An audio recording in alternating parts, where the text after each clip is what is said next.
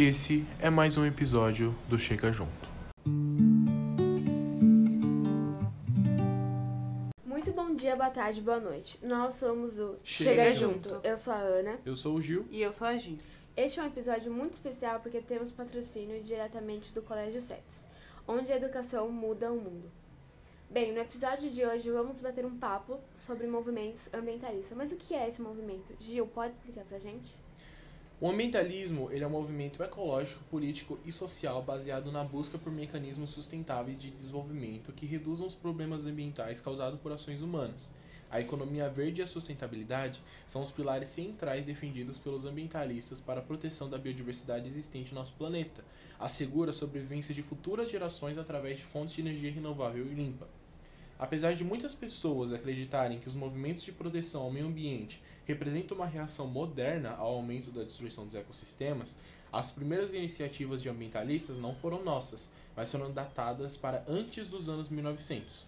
O uso de princípios científicos para desenvolver planos de manejo e conservação de florestas do século XIX demonstrava a paixão e o dever cívico de algumas organizações e cientistas em remediar os impactos advindos da crescente industrialização das cidades bem como da expansão contínua das fronteiras agrícolas em biomas até então pristinos. Algumas curiosidades sobre o ambientalismo. Usar gás natural na cozinha reduz em cerca de 65% da quantidade de dióxido de carbono, comparando com a quantidade emitida por uma central térmica para produzir a mesma quantidade de eletricidade. As florestas úmidas tropicais, que cobrem cerca de 5% da superfície terrestre, são habitats de mais da metade das espécies da fauna da flora do planeta. Cada pessoa produz em média cerca de 1 kg de resíduos por dia, quando no início do século XX a média mundial não chegava de 20 gramas diárias.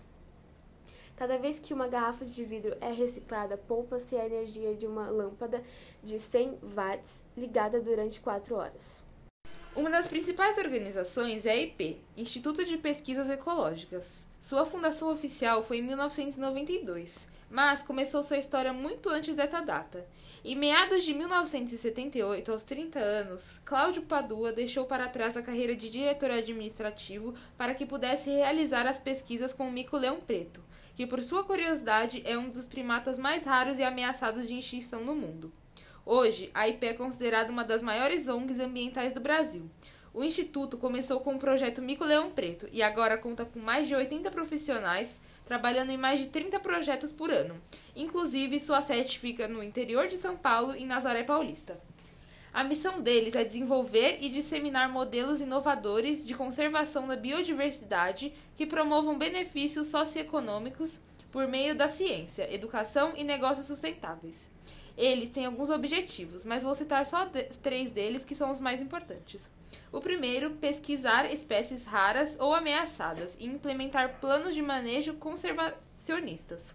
O segundo, desenvolver programas de educação ambiental e extensão agroecológica, junto a comunidades vizinhas às áreas naturais. E a terceira, desenvolver projetos de capacitação e propor alternativas sustentáveis, de geração de renda para as comunidades do entorno das áreas protegidas, para diminuir a pressão sobre o meio ambiente.